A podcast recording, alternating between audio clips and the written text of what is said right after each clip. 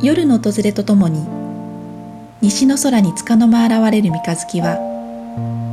だんだんに膨らんで半月になりました。今宵は上限です。こんにちは中里園子です。山口彫子です。日々を無理なく心地よく自然のリズムに寄り添い過ごすためのヒントをお届けするムーンテイルズ今月はグリーンライフホリスティックの大人気プログラムホリスティックジャーニーの内容についてお話をしているんですけれども、はい、上限の今日はジャーニーのプログラムの柱の一つである季節の手仕事というものをご紹介していきたいと思います。季節の手仕事というのはホリスティックジャーニーが始まる数年前からだいたい2ヶ月に1回ぐらいの頻度で私たちが行っていたワークショップの名前なんですよね、うん、あのきっかけはそれまで自分たちが個人的に作っていた季節を感じられる手作りの調味料をみんなで一緒に仕込んでお家で楽しんでもらおうということからだったんですね、うん、今でも年の初めに必ず行っている自家製の味噌作り、うん、あと梅雨時のフルーツ酢作りだったり夏の生甘酒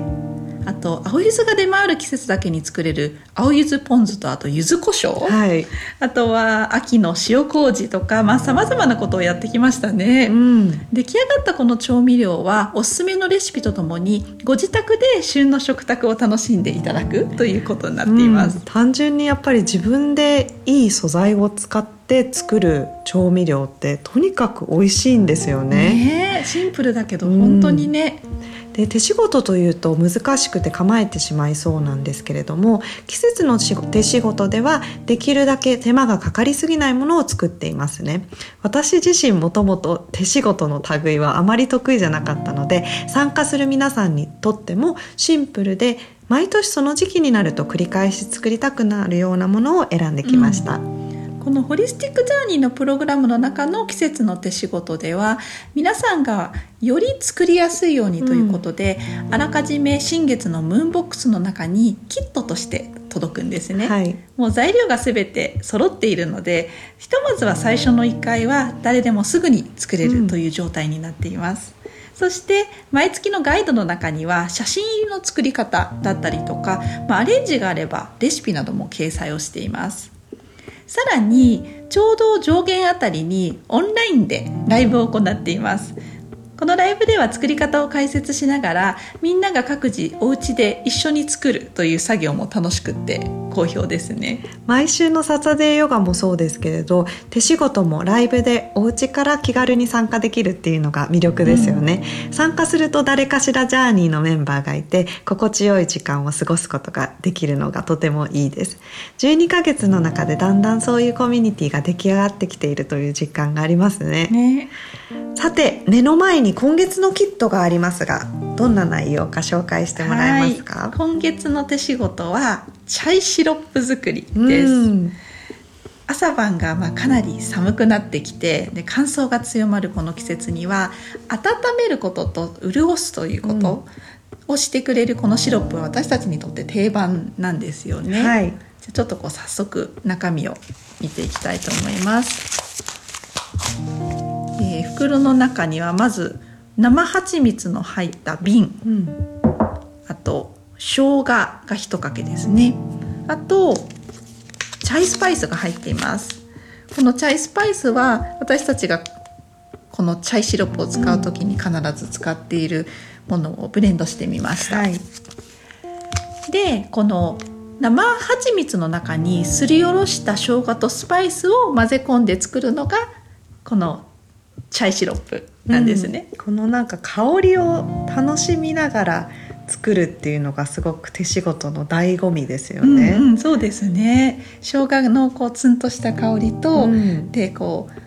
スパイスを混ぜるとまた一気に違う香りになるんですよね。ねで不思議と混ぜ割るとあチャイの香りっていうふうになるそうその季節にやっぱり馴染ん体が馴染むのにこの嗅覚だったりいろいろな五感を使ってこの季節を感じれるっていうのが手仕事の魅力ですね。確かにそれって買ったものではなくて自分でこう一から作ったことの特権みたいなものでもありますよね。うん。ね。でこのチャイシロップのおすすめの使い方としてはやはりチャイティーですね。涼しくなってくるとチャイって飲みたくなりますよね、はい、で紅茶と豆乳を温めたものに混ぜ込んで使うとあのちょっとこうスパイスを抽出する面倒くささがない即席チャイティーみたいな感じになるんですけれども、うん、不思議とこのシロップは紅茶に限らずいろいろなお茶に合うんですね。そうですねなんか和風のあのほうじ茶みたいなものでも全然馴染みますよね。そうなんですよね。あの前回の新月に今月のお茶としてご紹介したトゥルシーにも少し垂らして飲むのもおすすめですね。うん。うん、ハーブティーにチャイもすごくいいですよね、うんうん、意外だけど合いますよね、うん、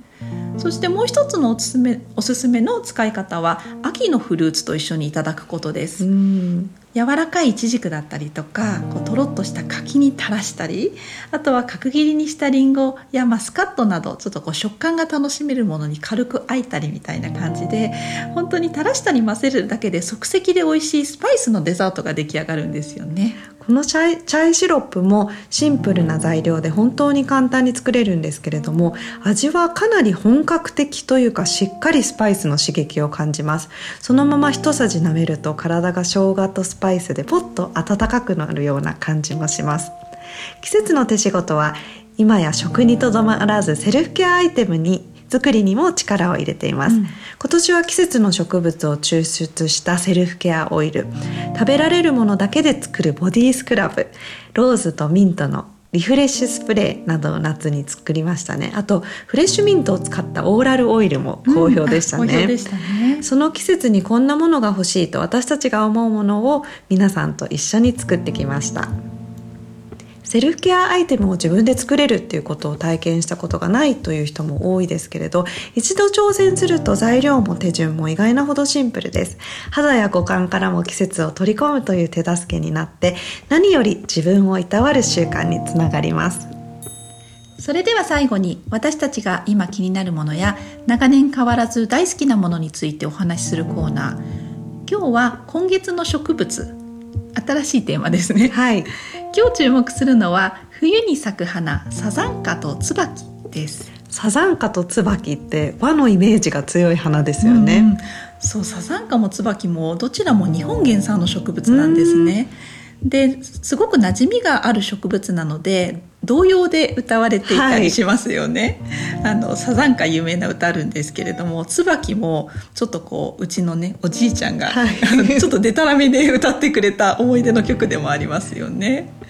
で冬から春先のお寺だったり日本庭園などに行くと必ずと言っていいほど出会えるのがこの2つですね。すね。陽名はカメリアこれ聞いてああっていう人いますよね。なんかこう響きが変わるだけでちょっと別物になるんですけどこれ海外でも実は人気があるそうなんですね、うん。私はお花が大好きなので日頃から近所をお散歩していると咲いているお花で季節を感じるということがあるんですけれどもあのある季節になると急にドラマチックに咲く花ってありますよね。はい春の桜はもちろん、うん、木工バラあとジャスミン、うん、秋の金木犀などが思い浮かびます共通点としては一斉に咲き誇るのに散ってしまうとどこにあったのか思い出せなくなってしまうっていうところでしょうかね。本当ですよね。翌年になるとあここにあったんだみたいに思うそれ以外の時って何してるんだろうみたいに思ったりもしますよね。ねこのサザンカっていうのは花がとても少なくなる冬の始まり初冬ですね、うん、にドラマチックなこう濃いピンク色だったりとかあの真っ白の花を咲かせたりするんですよね。で椿ととてもよく似ているんですけれども椿よりも早い時期に咲き始めます、うん、咲いてる時はサザンカと椿とても見分けがつきにくいんですけれども本来はサザンカは花びらがバラバラってこうばらけて散るように落ちるのに対して、うん、椿は花ごとポトと落ちるんですね。落ちる姿も結構ドラマチックな感じですよね。ところでこの花の受粉といえば暖かい季節は蜂などの昆虫が役割を担っていることが多いんですけれども誰が冬に受粉をしてくれると思いますか？確かに寒いから虫は活動をやめている時期ですよね。そうなんですよ。実はサザンカやツバキの花には蜜がたくさんあってでこれは鳥たちのお目当てのものなんですね、うん、冬時冬の寒い時期の貴重な蜜源なんですね。鳥たちに受粉してもらう植物には特徴があるそうなんですよ、うん、まずは鳥が止まりやすいようにしっかりと硬い花の作りであるっていうこと、うんまあ、鳥ってねやはり虫に比べると重量感ありますよね。この花ごとポトリと落ちる椿はしっかりとした作りの花なんでしょうね。あと色が赤系のことが多いそうです。鳥ってよくこう実をめがけてきたりするじゃないですか、うんうん、ベリーとかね。鳥って赤をよく認識するからだそうなんですね。あと虫を呼ぶ花と違って強い香りは持っていないものが多いそうなんですね、うん鳥は虫に比べると嗅覚があまり強くないそうなんですよね。そうなんですね。自然界は植物と動物がお互いに共生するために知恵を出し合っているという一つの例ですね。ね次回のムーンテールスは満月にホリスティックジャーニーのフルムーンクレンズについてのお話です。